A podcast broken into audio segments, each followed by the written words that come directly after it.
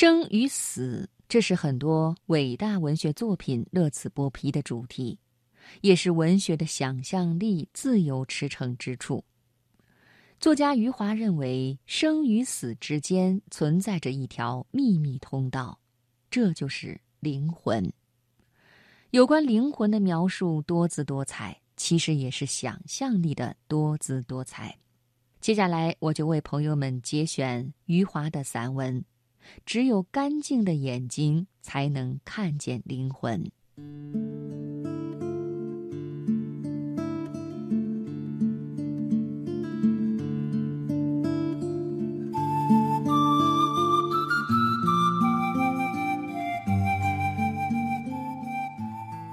一个人和其灵魂的关系，有时候就是生与死的关系。这几乎是所有不同文化的共识，有所不同的也只是表述的不同，而且万事万物皆有灵魂，艺术更是如此。当我们被某一段音乐、某一个舞蹈、某一幅画作、某一段叙述深深感动之时，我们就会忍不住发出这样的感叹：这是有灵魂的作品。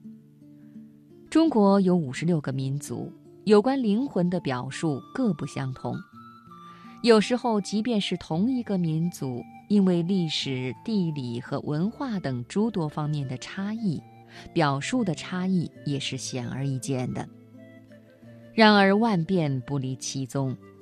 当一个人的灵魂飞走了，那么也就意味着这个人死去了。在汉族看来，每个人都有一个灵魂，如果这个人印堂变暗、脸色发黑，这是死亡的先兆；如果这个人遭遇婴儿的害怕躲闪，也是死亡的先兆。因为婴儿的眼睛干净，看得见这个人灵魂出窍。诸如此类的表述，在汉族这里层出不穷，而且地域不同，表述也是不同。很多地方的人死后入殓前，脚旁要点亮一盏油灯，这是长明灯，因为阴间的道路是黑暗的。如果是富裕人家，入殓时头戴一顶镶着珍珠的帽子，珍珠也是长明灯，为死者在阴间长途跋涉照明。有关灵魂的描述多姿多彩。其实也是想象力的多姿多彩。不管在何时何地，想象都有一个出发地点，然后是一个抵达之处。这就是我在前一篇《飞翔与变形》里所强调的现实依据。同时，也可以这么认为：想象就是从现实里爆发出来的渴望。根据我自己的写作经历，我时常遇到这样美妙的情景。当我的写作进入某种疯狂状态的时候，我就会感到不是我在写些什么，而是我被指派在写些什么。我不知道自己当时的灵魂是不是进入了一只天鹅的体内，我能够确定的是，我的灵魂进入了想象的体内。为什么我们经常在一些作品中感受到了想象的力量？而在另外一些作品中却没有这样的感受。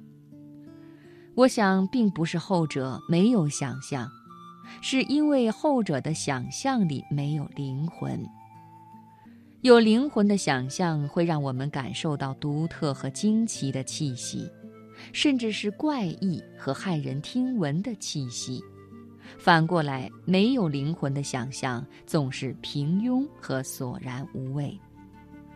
如果我们长期沉迷在想象平庸的作品的阅读之中，那么，当有灵魂的想象扑面而来时，我们可能会害怕、会躲闪，甚至会愤怒。